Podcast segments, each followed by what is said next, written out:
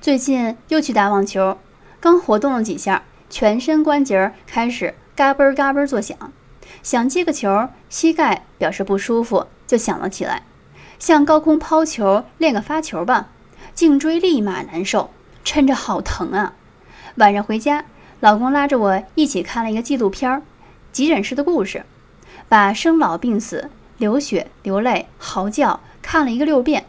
我开始反思了，从2004年上班第一年，我就因为天天面对电脑得了颈椎结节。转眼参加工作，马上满十五个年头了。这些年中间几乎从来没有真正休息过。